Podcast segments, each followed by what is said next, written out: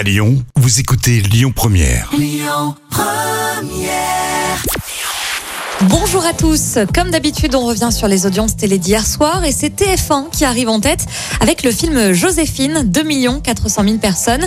Juste derrière, on retrouve le documentaire de France 2, Une planète parfaite. Et puis, un peu plus de 2 millions de téléspectateurs étaient devant la série OPJ sur euh, France 3. Dans l'actu télé, on en sait un peu plus sur la prochaine saison de Danse avec les stars. Et oui, la saison 12 fera prochainement son retour sur euh, TF1 et la chaîne vient tout juste de dévoiler l'un des candidats que l'on pourra voir à l'écran.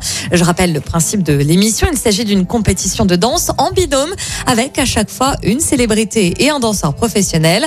Une célébrité vient donc d'être annoncée. Il était très connu dans les années 2000.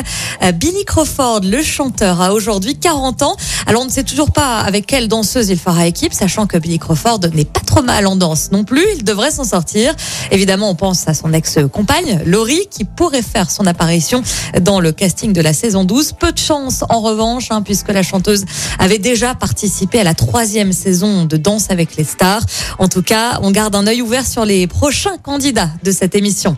Et puis euh, ce soir, France 3 nous propose un super documentaire sur Jodassin. 36 ans après sa mort, on s'intéresse à la vie d'une icône de la chanson française. C'est à 21h10.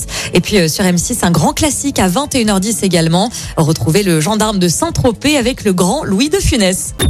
Écoutez votre radio Lyon Première en direct sur l'application Lyon Première, lyonpremière.fr et bien sûr à Lyon sur 90.2 FM et en DAB+.